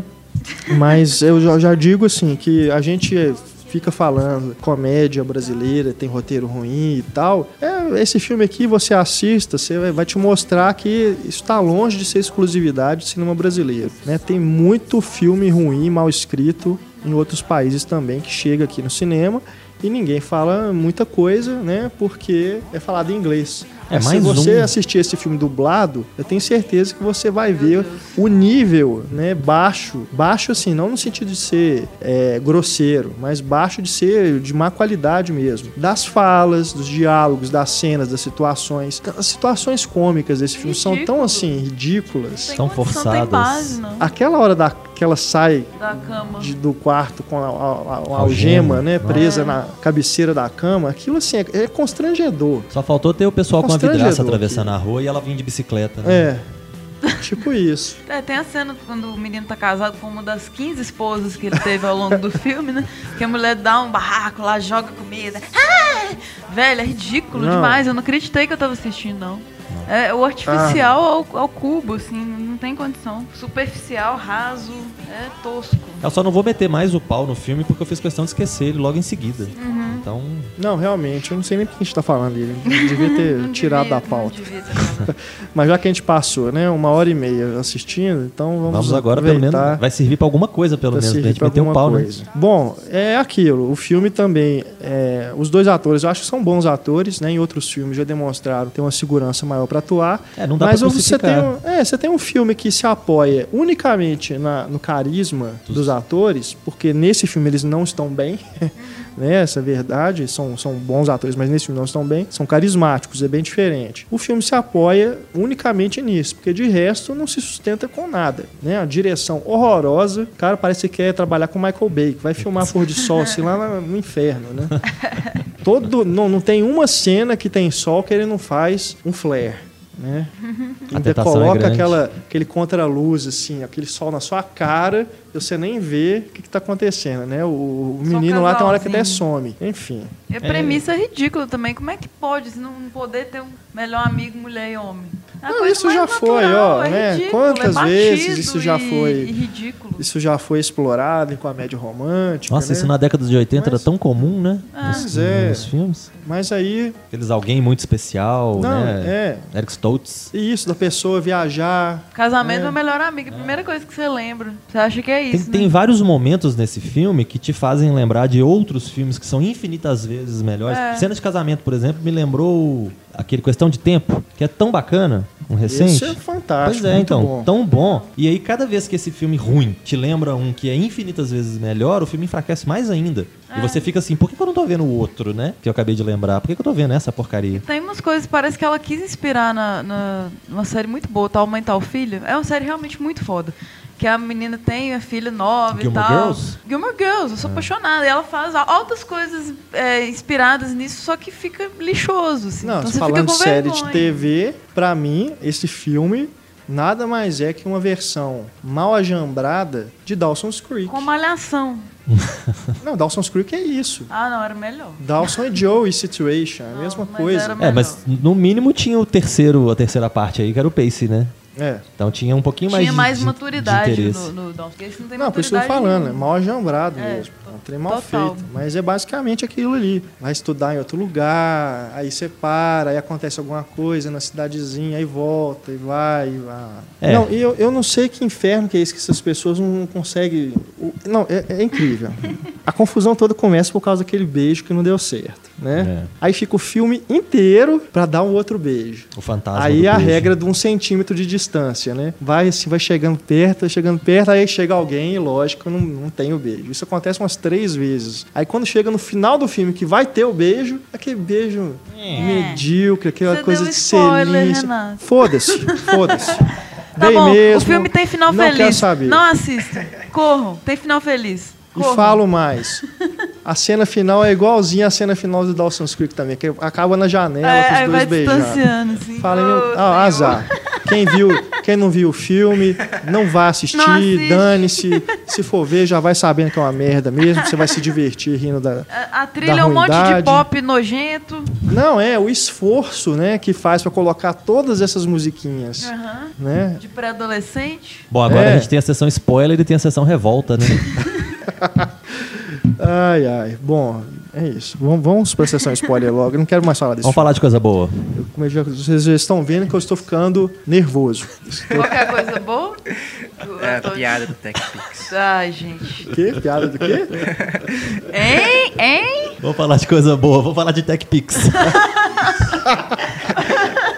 Pix.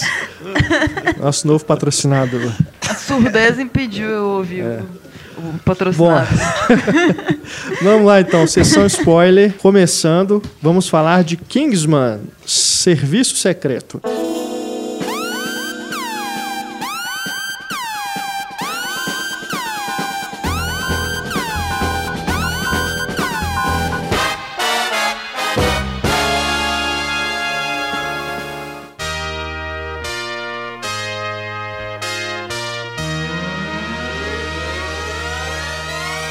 Novo filme do Matthew Vaughn, que já nos entregou aí outros filmes muito divertidos, né? Primeiro Que Cass, First Class do X-Men. X-Men Primeira Classe, Stardust, Stardust. bem legal também. Todos Esses três bons. que ele dirigiu, né? Esse é o quarto? Se eu não me engano, ele dirigiu Layer Cake também. Isso, é. Nem, tudo, é o que parece, com Daniel Muito Craig. com Daniel Craig. Muito bacana, é o filme de estreia dele como diretor. E ele era o produtor do Guy Ritchie, É, quando o Guy Ritchie ainda do- era um diretor Dos Jogos bom. Trapaças Dois Canos Fumegantes e do Snatch. Snatch. Aí ele produziu o, aquele com a Madonna também. Eu acho que eles ainda estavam trabalhando juntos. juntos? Ah, Aí, esquece, né, Acho que coitado? foi ali que se separaram. Bom, esse filme é baseado em. É uma série de quadrinhos ou é uma edição única, uma graphic novel? Olha, eu vi que tem uma. Tem algumas revistas. Eu não sei exatamente qual que foi a, a, a divisão ali, qual que foi a periodicidade e tudo. Eu dei uma pesquisada depois de assistir ao filme, né? Pra não, pra não estragar nada. Eu dei uma pesquisada na, na revista em quadrinho e eu vi que muita coisa foi alterada. Muita mesmo. De quase você não poder falar que é uma coisa baseada na outra. Entendi. Então, eu achei Mark assim, Miller, né? É, é baseado no quadrinho do, do Mark Miller com a ilustração E do Dave Gibbons, é, que é o Isso. mesmo ilustrador do Watchmen. Do né? Watchmen, é. Entre outras coisas fantásticas. O Mark Miller é o mesmo autor do Kick-Ass, né? Que já, já foi um filme do Matt Vaughn. E na revista em quadrinhos... Bom, já que a gente tá no spoiler, né? Vamos lá, então. Na revista em Dá um quadrinho... resumo aí do, da sinopse pra galera. Na revista em quadrinho, pelo que eu entendi, eu não li a revista, eu li um resumo né, na internet. Mas pelo que eu entendi, o, o, o garoto é sobrinho do espião e ele tá indo pro mau caminho, mais ou menos como o filme mostra. Né? O filme aproveitou muita coisa. Então o, o rapaz tá indo pro mau caminho, tá virando um delinquente juvenil, alguma coisa assim. O tio resolve ajudar então a irmã e leva o menino com ele, coloca o menino debaixo da asa, porque ele vê algumas boas características do menino. Então ele acha que ele tem potencial. E aí ele leva o menino pro MI6, que é a, organização secreta onde ele trabalha, e ele vai treinar o menino e aí passa anos lá treinando o menino pro menino vir a substituí-lo. E aí, assim, outras coisas, por exemplo, da, da trama. O grande vilão da trama é o professor Arnold, que no começo do filme é sequestrado. E uma curiosidade, no início do filme, do- no início da revista, com aquela questão das celebridades que estão sendo sequestradas para fazer parte do, do projeto, né, do professor, a celebridade principal que é sequestrada é o Mark Hamill. É. É o ator que faz o Luke Skywalker, né, no Star Wars. E aí na revista, o, o, o espião vai lá tentar salvar o Mark Hamill, que tá sequestrado. Quando eles conseguem fugir, eu não sei o que que acontece, eu acho que eles estão num paraquedas e alguém fura o paraquedas deles, alguma coisa assim. E eles acabam morrendo. Então morre o espião e morre o Mark Hamill, que estava sendo, que tava sendo salvo. E no filme a curiosidade é que o Mark Hamill é o professor Arnold. Né? Então isso Nós é muito... temos o encontro de Luke Skywalker e Mace Windu. É. Os dois estão ali batendo um papo. E aí, do- dentro do cinema, inclusive, no meio da sessão do filme, três babacas do meu lado, que chegaram atrasados, chegaram com uns 20 minutos de filme, sentaram do meu lado e começaram a comentar. Ah, aí no meio do saco, filme hein? a menina vira, aquele ali é o Mark Hamill, é o Luke Skywalker. Aí o outro, não, não é não. Ah, é sim. E ficaram nesse não, é não, é sim. Até a hora que eu virei e falei assim, é o Mark Hamill, vamos, vai dar pra calar a boca? Aí eles ficaram quietos. Aí eles passaram o resto do filme calados, foi ótimo. Ah, Tá nessas certo. horas... Tem, que, tem que xingar mesmo. Se forem ouvintes do programa, o que você diria pra eles agora? Pessoal por favor, né? Vamos respeitar o coleguinha ao lado e em volta no Que cinema. ele pode ser um participante do nosso podcast. Será que ele reconheceu assim? Que ele é o Ah, nossa, é. Na hora que ele falou, Bem né? capaz. Vai ser essa voz imponente. Não, cara, eles ficaram mais sem graça. Fala, pô. bem capaz. Bom, mas Mas então. fica aí meu abraço então pro pessoal e minha recomendação de que não façam isso de novo. É, eu também não conheço os quadrinhos, não li, é, e apesar assim, dessas alterações que sempre ocorrem, né? Alterações, adaptações para o filme, tem que ser feitas, inclusive eu sou defensor disso. Eu acho que inclusive o filme ficou bem mais rico, né? O que eles criam pro filme É, ficou muito mais Pelo rico a que você me, me disse, É. né? As, as características do serviço secreto, né? Do É. Kingsman, aquela coisa do, da alfaiataria, né? Onde eles pegam os ternos e tem lá a, a sala de armas e tudo. São detalhes muito interessantes, né? Que, usando aí o clichê, agregam valor né, ao filme. E eu achei que realmente era coisa do quadrinho mesmo. É, ficou, ficou uma coisa quadrinesca, Que né? é coisa de mitologia, né? De, própria É. dessas sagas, assim, que são Aquele criadas. negócio de descer pra ter as armas É. embaixo e centro de treinamento tudo, ficou muito bate-caverna, né? Sim, então, sim. Tem é bem- toda a cara. né? Volta bem aos filmes de espionagem lá do, do início, né? Com os gadgets, isqueiros que explodem e tal. É o, E é o- a ele até faz uma piada com a gente 86, né? É, ele já. fala que o, o sapato antigamente vinha com telefone. É. tem, tem eles falam várias referências, né? É. James Bond. É. É, eles brincam muito, né, quando eles Bem estão... metalinguístico também, eles falam que não, esse não é o tipo de filme de espionagem que você tá acostumado, né? Até naque- antes daquela cena que ele mata o personagem de Colin Firth. Nossa, né? A gente não vai, não vai seguir na Austin Powers, que eu vou ficar É. falando meu plano, você vai escapar. Não, vou meter um tiro na sua cabeça e pronto. E é exatamente o que acontece. É. Mas ao mesmo tempo, é como se esses espiões, James Bond, Jason Bourne, Jack Bauer, Jack né? Bauer. uma piada ótima, é como se eles existissem, né? Como se eles fossem é, daquele mundo também, né? Não, foi muito bacana aquilo, né? O nome do meu cachorro é JB. James Bond? Não. Jason Bourne? Não. Ah, então por que que ele chama JB? Jack Bauer. É.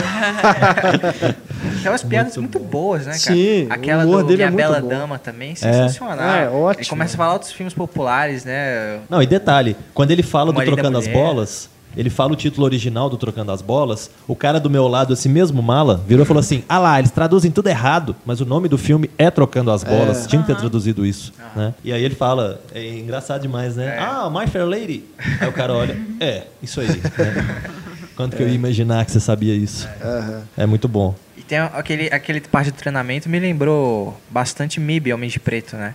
Com o Will Smith chegando e tal, e meio sim. sendo um elemento estranho ali no meio, né? É. Resolvendo a, cada etapa e tal. É sempre bom você ter a figura do elemento estranho, como foi o Will Smith e como são os, os- os candidatos, porque eles têm a oportunidade de explicar tudo, né? Porque da mesma forma que a gente não conhece a organização, os candidatos que estão ali não conhecem a organização. É, e principalmente o rapaz. É, o Qual é o nome dele, do ator? Taron, Taron Egerton.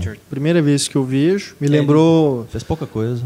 Tinha hora que me lembrava o Miles Teller, tinha hora que me lembrava o Sam Worthington. Acho que é um híbrido dos dois. Mas gostei do ator. Esse Jack O'Connell do, do filme da Angelina Jolie também Sim, lembra sim. um pouco. é. Mas eu acho que ele principalmente representa esse nosso papel do, de guiar o olhar do espectador. É. Até mesmo naquele momento crucial em que é feito o último teste né, com o cachorro, é, você teria a decisão que ele toma, né? De É. não atirar no cachorro. matar, é. né? E eu já esperava, não sei quanto vocês, mas eu já esperava que fosse acontecer aquilo. É. Que a menina realmente seria aprovada e ia acontecer alguma outra coisa que ele E que a- aquela menina afogada não tinha ficariam os morrido. dois, né? Eu já esperava. Ali eu já, já achei, eu achei que eles tinham morrido. Ah, eu achei que, pô, não. Bom, Fizeram você se surpreendeu. Eu falei, Uau! É a velha técnica do Orson Welles, né? Demita alguém no primeiro dia pra todo mundo ficar com medo e achar que você é o cara sério. Então mata logo a menina, que aí todo mundo sabe onde que tá. Mas, mas, Mas- realmente é bem, bem centrado nele como elemento Sim. estranho, porque ele é o a classe proletaria, do proletário ali, né? Ele e é o uma, cara- uma observação que o Colin Firth faz pro Michael Caine, né? Tipo, você é uma almofadinha. Aham. Ele quer dizer o quê? Eu não. Então você já entende, apesar da gente não conhecer a história do, do Galahad, né? Do personagem do, do Colin Firth, você sabe que ele não é uma almofadinha. Ele não devia ser, assim, de uma família real ou qualquer coisa desse tipo, igual os outros candidatos que estão disputando lá. Né, que são todos filhos de alguém Cambridge, famoso, é, é. De onde você veio, de Oxford ou de Cambridge. Ah. O Colin Firth dá a entender que ele não é dessa, dessa linhagem. É. Ele é um cara que venceu pelo esforço e por isso talvez ele aposte tanto no menino. Porque É. o menino também tá indo, né? É. Tal- talvez ele tenha alguma coisa no- na história dele a ver com o menino. Ele, ele pode ter sido um delinquente ou qualquer coisa nesse sentido. He's the chosen one. É. E há, há uma exaltação a esse estilo de vida nobre, né? Dos Kingsmen, de terno, de estar sempre Sim. bem vestido e O tal. cavalheiro britânico. É, só que também há uma crítica aos arrogantes lá, filhinhos de papai e tal, É. né? E ele fala que não é só o sotaque, né, que faz, né? Porque o menino fica, né, poxa, eu queria ser assim, eu queria ter essa pompa toda e tal. E o Colin Firth tá sempre sendo contra isso. É, né? e tem várias piadas ao conservadorismo também. Tem- ele fala que com a Margaret Thatcher lá, que o Colin É. Salvou, ele fala, não, nem todo mundo ficou feliz, né? Ficar feliz de saber isso. É verdade. É, tem muitas E a, a cena da igreja, pô, a cena da É, igreja, nossa. o, a- o- aspecto, o antro ali de homofóbicos e preconceituosos, e todos são eliminados, né? É. Não, aquela cena é tão maluca porque ela começa de repente. Você não sabe que por quê. O que que tá né? acontecendo? Por que, que ele saiu dando porrada em todo mundo? Porque até então ele não tinha demonstrado. um- Tudo bem, a cena do bar lá no começo ele dá porrada nos caras. Mas não mata ninguém, Mas né? daquele jeito ali, né? Aquele extermínio ali. Nossa, aquela cena foi fantástica. Então você fica, né, meio assim, por que, que isso tá acontecendo? Pra depois eles te explicarem. E você ainda pensa o seguinte, né? Tá todo mundo ali na igreja. Se você é uma pessoa que acredita no que está sendo feito ali na igreja e tal, o Colin Firth foi direto pro inferno, né? Porque ele matou um tanto de gente e morreu. É. Ele não teve tempo nem de tentar, né, fazer as pazes. E mais uma vez, é, guiando, você tem a, a mesma sensação do menino, que ele tá assistindo pelo laptop, né? É. O que, que tá acontecendo através daquele transmissor que tem no óculos, né? Do, do Harry, que é o personagem do, do Colin Firth. É, ele e também a- não sabe o que tá acontecendo, né? A única pessoa que sabe é o Samuel Jackson, que foi quem planejou tudo. E É. a assassina loucona lá, né? Das pernas de... É, a perna é É, muito o- legal. Tem uma cantora agora que amputou a perna, vocês viram? Eu esqueci o nome Não, dela, acho que é alguma coisa. O nome parece português, o sobrenome dela, não sei o que, é modesta, uma coisa assim. É, Aí ela tem a perna amputada porque ela tinha dores. Ah, tá uma tá. celebridade pop, assim, muito bacana. mas ela amputou pra virar uma celebridade, não? Não sei os motivos reais dela, mas ela amputou pelas dores e aí colocou É. uma- um implante muito, muito louco, assim, tipo um alfinetão, assim. É uma lâmina afiada? Entendi. Tipo uma lâmina fiada. No clipe é um trenzinho assim, ela vai dançando, rodando É a perna, mesmo? uma Uai, loucura. tem que ver isso. Eu vou pôr no- te mandar, você põe nos, nos Tá. extras. Pai, cada cantora... Clipe contextual. Me lembrou É. de Planeta Terror. Que Sim. ela tem a metralhadora na É uma coisa meio ciborgue assim mesmo, sabe? Muito, muito legal. É, tem cantora que usa o decote, né? Tem cantora que Ela usa... usa a perna Pois dela. é. Massa demais. Cada Mas, uma... A é, Lady Gaga não precisa de nada. Ah, a Lady Gaga diva do Antônio. Ela, ela usa a estranheza dela, É. né? Mas eu lembrei na hora que eu vi a, a vilã, eu lembrei do, do Oscar Pistorius, né? Ah, sim. atleta paralímpico, né? É, um Que atleta. tem também as duas pernas com implantes, né? Pra, próteses, né? Na verdade, para poder correr. Agora teve gente que não gostou do Samuel Jackson, eu gostei. Eu não gostei Aquela muito, não. linguinha presa. É, ele- incomodando, ele né? cria, é, Sendo uma- um pouco uma- uma irritante pela coisinha. característica dele. Ele fala pra caramba. É. E. Não, o Samuel Jackson todo, né? Ele parece que ele tá ali igual um pinto no lixo. Ele aproveita pra ser o cara irritante e parece que ele tá gostando disso, né? Ele anda igual um rapper. É. demais. Ele usa aquelas roupas de menino, aqueles boné e roupa colorida e tudo mais. E ele é o. Mas não- a gente não pode negar que ele é um cara inteligente, né? Ele é o estilo do dele. Samuel Jackson, né? Ele É. anda assim, naturalmente. Ele usa a inteligência dele pro mal, mas ele é um cara inteligente, né? É um cara que. E eu, eu achei assim, tem até um paralelo aí com, com o Watchmen, né? Porque no, no Watchmen, né? Já que é uma sessão spoiler, eu vou falar do Watchmen também, né? Spoiler de ótimo. É, spoiler do Watchmen. Mas pra quem, pra quem já leu, pra quem já viu o filme do, do Watchmen, sabe que no fim das contas, o grande plano é: vamos fazer o povo se unir matando uma renca de gente. Lá tudo bem, o objetivo não é fazer o povo se unir, o objetivo é salvar o planeta. Mas acaba que, né, tem uma destruição em massa envolvida, tem um pouquinho de Spoiler da Segunda Guerra Mundial. é. e eu achei também muito, muito próximo em vários momentos do próprio Kick-Ass, né? Que é o, o outro filme que é baseado também numa história do Mark Miller e também dirigido pelo, pelo Matthew Vaughn, que é a própria questão do, do exagero na violência, né? A, a violência é uma coisa exuberante, né? Uma coisa... Cartunesca É. também. Os den- o dente voando, né? Tudo que acontece, as, as Não, cabeças é. explodindo. É, essa cena da cabeça, então, que é tudo colorido, né? Aquelas explosões Fogos de artifício, atômicas, né? Parecendo fogo de artifício. É, é bem. É tudo muito exagerado. Eu acho até assim, pra não causar repulsa, né? Porque se você visse cabeças explodindo de uma forma mais real, digamos, mais um filme de terror, Tirava da aventura ali. É, ia sair todo mundo vomitando do cinema. Não, né? e bota a música também, né? É, Pra fica dar uma engraçado. diferença. Não, ali. o uso das músicas é fantástico, né? Quatro músicas marcantes que ele usa em momentos específicos. A- a- o- Free o, Bird. é, o massacre com Free Bird entrou pra história. Que é a cena da igreja. É, né? ficou fantástico, né? O final com Slave to Love, né? É. Tipo, vamos lá, garota, né? É. Ficou muito bacana. Agora essa piada eu não gostei muito não. Qual? Essa piada inclusive gerou bastante polêmica, o pessoal falando sexista e tal, piada Ah. do sexo anal. Ah, tá. É. Bom, acho Já que... achei, achei meio exagerado, assim, eu não curti muito não. É, talvez não Não precisasse achei, não. de... Meio Mas sempre gratuito. tem um negócio desse. Tipo assim, o filme já é exagerado, sim, mas a mulher que tá lá presa há não sei quanto tempo e, tipo, oferece lá, vamos fazer sexo anal aqui e tal, do nada, saca? Achei, tipo, não achei graça. É, é meio gratuito mesmo, né? É, sempre tem essas cenas. Não, é, o humor, né, assim, em relação ao tipo de humor, eu concordo que seja gratuito. Agora, eu não acho que seja. Talvez seja uma piada ruim, mas. É. É, achei uma piada ruim. Eu acho que o, o- a circunstância do cara tá doido pra entrar ali na cela e a porta tá trancada e ele, né, Porque depois ele- tem que sair, tem que voltar. Isso é tudo muito A engraçado. trajetória dele não mostra isso, sabe? Ele, ele se comporta no final como, sei lá, um adolescente excitado, sabe? E a trajetória dele é, tipo, ele nem, nem canta aquela amiga dele, nunca dá a entender que tá afim da amiga. Ele é mal protetor com É a mãe. verdade, durante durante a- o filme inteiro, ele Não, mas fica ele de tava, boa. ele tava tão Lancelot, focado, né? né? Ele tava tão focado no treinamento dele, naquela Mas coisa de de- é, menino ali mas e desde tal. o início e tal, tipo, ele não, não, não parece que é. Aí não chega no final, ele, não, agora, agora eu vou Aí morrer apela, tal. É. chega. Não, e ele tem uma irmã que é um bebezinho, né? Então talvez ele tenha visto a menina, né? A Lancelot como né, uma irmã, alguma coisa assim, porque, pô, depois que a primeira morreu lá, só sobrou ela de mulher no grupo. Então ele se vê meio que. na- proteção, na né? fu- É, e, a- e as meninas se colocam a favor dele também contra os, os almofadinhas, né? Então é meio que uma troca. Um tá ajudando o outro, um tá sendo solidário ao outro. Então, acho que no final ele ter Não, um, é verdade, um momento assim pra falar assim, ah, beleza, agora eu ser homem, né? Porque até então tava sendo a máquina. E agora essa loura aqui Eu tá. sempre né? quis beijar uma princesa. Pois é, ué. Então, mas podia ter parado aí, né? Talvez não, talvez não precisasse da, da piadinha. Eu mas falta da menina no final. é, eu, eu acho assim, um dos grandes furos pra mim, pelo menos, de alguma coisinha ou outra que se você parar pra pensar, tem, né, alguns furos aqui e ali, é porque que no final vão os três resolver tudo e combater um exército, se tem toda uma organização Kingsman.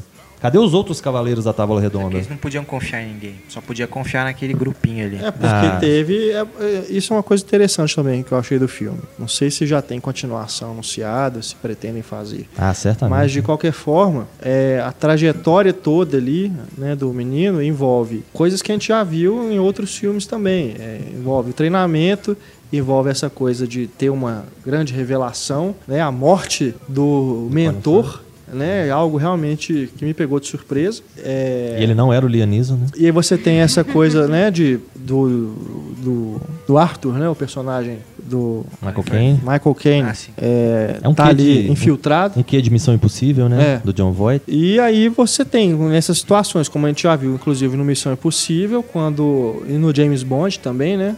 Quando a agência é colocada sob suspeita, agora nos Vingadores, né? É, a Shield. Quando acontece isso, aí o grupo tem que se fazer assim, ó, vamos, os que sobraram ali de honestos, vamos nos unir e fazer alguma coisa, né? Ah, mas Acho quem que é indicou a isso. menina, por exemplo, foi o Percival, que ele só aparece naquele momento em que eles vão passar 24 horas com Entendi. o padrinho. Depois Será some, que- né? É, será que esse Percival também era suspeito? Bom, acho que É. não, não tinha problema, às vezes, eles chamarem algumas pessoas, né, pra ajudar ou alguma coisa assim. E por que, que a menina que vai pro espaço e o menino que vai invadir o lugar e arrebentar tudo na mão, se quem passou no teste foi a menina e não o menino? O menino deveria ter ido pro espaço só pra ajudar e pronto. E a menina, que era a pessoa aprovada, que estava responsável pelo negócio, que deveria ter entrado na, Mas eles não esperavam que base. fosse ser tão difícil lá dentro da base. Ah, mas de qualquer forma, você Agora, vai você invadir ir pro uma espaço, velho. Por que não os dois, cara? Isso que, eu, isso que eu fiquei pensando. Por que não os dois lá na cena final? base. É, se matasse o cara logo de cara, não precisava destruir satélite nenhum, né? Eles quiseram ter o plano A e o plano B, né? Tipo, vamos destruir o satélite, por via das dúvidas a gente mata o cara também. É porque a menina fica do lado do lado de fora e tal. Por que, que ela não. É.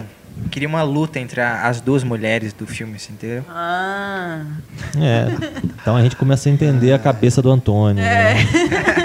E, e precisava ser na lama essa luta? Agora o Antônio vai trocar a Lady Gaga pela, atri... pela, Pela- cantora É, depois sem que ele conhecer, você Ah, vai eu querer saber mais da não Gaga. Troco a tá? Lady Gaga por nada. Tem- as duas têm que lutar juntas, né? Na lama. Na lama e ou na no chuva. gel. É, mas de uma forma geral, o filme foi muito interessante. Eu achei ele muito divertido. Ele passa Sim. rápido, né? Gostei. E tem umas tiradas, tem umas piadinhas aqui e ali, umas gags visuais, algumas coisas muito Pô, A interessantes. refeição de McDonald's. É. Vou jantar na casa do cara, aí chega lá. É uma referência a um filme do James Bond, que eu esqueci o nome agora. Mas que também tem o James Bond jantando com o vilão. Aí o vilão abre assim a, aquele negócio, né? Que eu não sei como é que chama, pra mostrar comida. E aí Aham. tem um. Tipo uma cabeça de algum animal. E ele pega o olho e come pra intimidar o, o James Bond, saca? Foi uma Entendi. referência. É, é tudo ali uma piada, né? Eles mesmos Sátira e brincam, uma né? homenagem ao mesmo tempo. É. É, eu acho que é um filme bacana por causa disso. Ele funciona como sátira e funciona como um filme sério normal, porque é uma aventura bacana, é uma aventura que tem né, suas, suas qualidades. Eu acho que o fato de ter matado o Colin Firth assim, tão pá, né, tão na cara assim, é um choque grande, né? Você fica, hã? Oi? Como é que é? Matou o cara mesmo? Acho que foi, funcionou muito bem, funcionou tudo de uma forma muito bacana. E o, o próprio fato dele matar o Colin Firth brinca com esse, né, essa, esse clichê, né, de o vilão contar a história toda e no final o, o herói chegar e vencer e resolver tudo. Não, não vou fazer isso. Pá, pronto. Então acho que a discussão que eles têm quando eles ainda estão naquele duelo de milionário que precisa de dinheiro e o milionário que vai doar o dinheiro, quando eles estão naquela coisa ainda que eles começam a discutir de filme, e eles falam isso, né? Eu achei muito interessante que um sempre quis ser o espião e o outro achava muito mais legal ser o vilão, né? E no fim das contas eles estão em papéis opostos, né? Um que é o um que é o vilão e o outro que é o herói. Então, é tudo essas coisas metalinguísticas são muito bacanas, são muito interessantes. É, eu acho que desse ano é o primeiro grande lançamento bom, É. né? De grande produção, assim. Ah, você não gostou do Destino de Júpiter? Ah, Não, já falamos sobre isso, já vencemos essa etapa, já Sem superamos mais esse trauma. Vamos continuar com Kingsman, então. É. É, e o elenco também, né? A gente tem que chamar a atenção, né? A gente tem três grandes atores ingleses no, no elenco, o Michael Caine, o Colin Firth e o Mark Strong, que também está muito bem como Merlin, né? E eu achei muito bacana. Dá a oportunidade deles partirem pra porrada, que é muito bacana, né? O, o Colin Firth e o Mark Strong fizeram recentemente aquele filme ruim da Nicole Kidman, que nós comentamos aqui, né? Que ela não tinha Jesus memória. Christ. eu tava com preguiça do Colin Firth por causa disso. Fui antes de esse dormir, nossa, né? Se é. não me engano. E eles já tinham feito o. Espião que Sabia Demais, né? Que é aquele É. filme fantástico. Muito, muito bom. Só que eles são aquela, né? O, o Colin Firth até na história ele tem um papel que é mais ativo, mas eles são todos burocratas, né? Sim. Todos eles ficam só lidando com intri- intrigas e aquela coisa. Então dessa vez eles têm a oportunidade de partir pra porrada. Esse filme é genial, cara. Espião O- que sabia é. demais. Muito bom, muito bom mesmo. É, a história é fantástica, os atores são todos fantásticos e o diretor, né, fez Sim. várias escolhas fantásticas. O Espião que Sabia Demais realmente é um filme a se assistir. Excelente. E a gente tem aí então um novo encontro do Colin Firth com o Mark Strong, como espiões novamente, né, coinci- coincidentemente. E a diferença é essa, né? Dessa vez eles têm a oportunidade de partir pra porrada. É. E a cena, né, com o Mark Strong, eu, eu me lembrei Sim. na hora do Yoda, né? É. O Yoda, quando começa a rodopiar, lutar com sabre e, e tudo no Star Wars, ficou aquela coisa, né? O cara é um mentor, o cara é mais velho, meio almofadinha, e do nada ele dá piruetas no ar, arranca a cabeça de neguinho, enfia coisa no outro. Ficou muito bacana aquela cena. É, as cenas de ação são muito bem filmadas, né? Aquilo que a gente sempre critica de diretores que ficam cotando, né, a cena pra lá pra cá, a cena acaba nem vendo o que está acontecendo, nem- acaba não entendendo o que está acontecendo. Aqui não, né? Você tem plano sequência, você tem na própria cena da igreja, né? Você consegue entender a igreja, Você né? vê o, o Colin Firth, é lógico que deve ter feito digital ali, mas você vê ele batendo todo mundo em sequência, né? Sem corte. O cabelo dele saindo do lugar, né? Tem cortes nessa sequência toda da igreja, mas tem cenas, são tomadas que duram mais. E tem uma, um momento no início do filme em que o rapaz ele pula lá do- das escadas, né, para fugir da gangue, uma cena de parkour, É, par- né, que é toda em plano sequência também. A câmera começa lá em cima e vai, acredito que numa grua, através de cabos, vai descendo e acompanhando ele. É, então é, é mais um, um exemplo aí, né, que a gente já tinha visto nos outros filmes do Matthew Vaughn, do bom diretor que ele é. é criativo, né? De recursos, Interessante E tem que mantido aí um, um alto nível, né, de, de qualidade acertos, né? nos projetos dele. Agora, isso da montagem eu percebi também, porque recentemente eu vi o segundo James Bond, o Quantum of Solace, e a Sim. montagem é horrorosa. Tipo, é corte, corte, corte, corte, corte é, toda é hora. ruim. E aí, e esse filme realmente dá pra ver a ação direitinho. Bem bacana, viu? Kingsman, Serviço Secreto. Aí a música, o fato de tocar Free Bird, logo naquele momento de loucura todo, me lembrou também um outro filme bacana que eu não, eu não escuto ninguém falar a respeito, que é o Rejeitados pelo Diabo, do Rob Zombie. Fantástico. Muito Rob bom. Zombie? Filme do Rob Muito Zombie. bom. É sequência da Casa dos Mil Cadáveres, né? House of a Thousand Corpses. Que é legal também, mas não tão Que é legal também. E não é necessário assistir. É. Né? Os dois filmes são independentes. Tanto que eu vi o segundo, depois eu vi o primeiro. Sim. Os dois são bacanas, mas o Rejeitados pelo Diabo é muito legal. E também usa Freebird no momento chave. Doido. Bem legal. Você escreveu no Pipoqueiro lá sobre o Kingsman, né? Escrevi, tá lá no pipoqueiro, né? Bom, boa lembrança, Stefano. É, eu já fiz o jabá, já Me adiantei ajudou o no jabá, jabá, já que eu não tá- me tá aqui manifestei. É. Valeu, obrigado. Tá certinho. Então não Freebird deixem lá. também em Tudo Acontece em Elizabethtown. É, Freebird, né? Cabe aqui a curiosidade, né? Do mesmo jeito que no Brasil grita se toca Raul em qualquer show de qualquer natureza, É. nos Estados Unidos é toca Freebird, né? É, o grande clássico do Lynyrd Skynyrd na, Mas é uma Unidos. música de catarse, né? Parece. Ela incita isso. Porque É, no o- Elizabethtown é a mesma coisa, né? Naquela hora lá do. Começa a pegar fogo no. É, porque a letra, história. a letra é uma letra do tipo, ó, foi mal, mas eu tenho que ir embora. Né? Eu sou um free bird, eu tenho que voar. E a- o instrumental te dá essa questão, que vai não Começa, crescendo, né? E Aquele solo doidão, ó. começa tranquilinho, até combina, né, com a igreja e tal, mas aí vai, a coisa vai acelerando e vira uma coisa muito doida. É. Eu, eu sou suspeito, eu adoro o Lynyrd Skynyrd, tem muita coisa boa. Se eu não me engano, é, a- é o nível final de Guitar Hero 2. Ó, Poxa, eu adoro Guitar Hero. Não sabia que tinha ela. É, é. Eu acho que é no 2. Sim, Enfim. Massa. é, fica a dica aí, então para todo mundo procurar mais do Lynyrd É. Skynyrd, que tem muita coisa Sim, boa. com certeza. Quase famosos tem Simple Man na trilha, Fantástico. tem também. Tuesdays Gone, tem muita música legal. Simplesmente no Guitar Hero 3.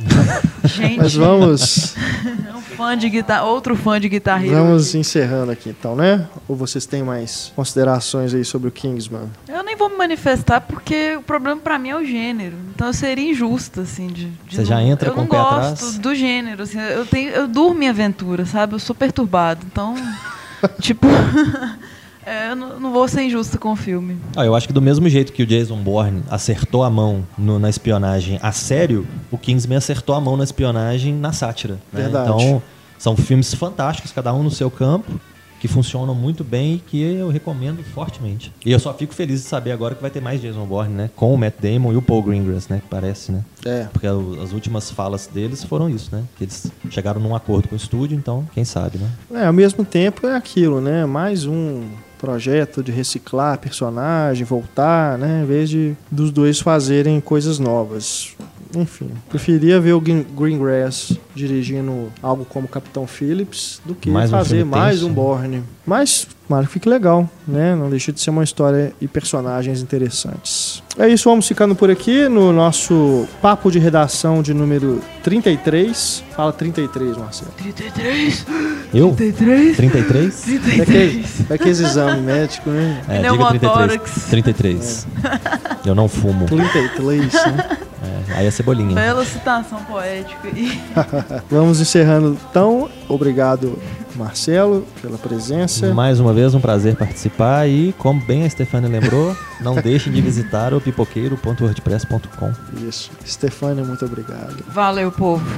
E Antônio Tinoco. Valeu. Obrigado também a você pela audiência. O nosso e-mail, mais uma vez para contato, é o cinema arroba cinemaencena.com.br. Até mais, grande abraço, tchau.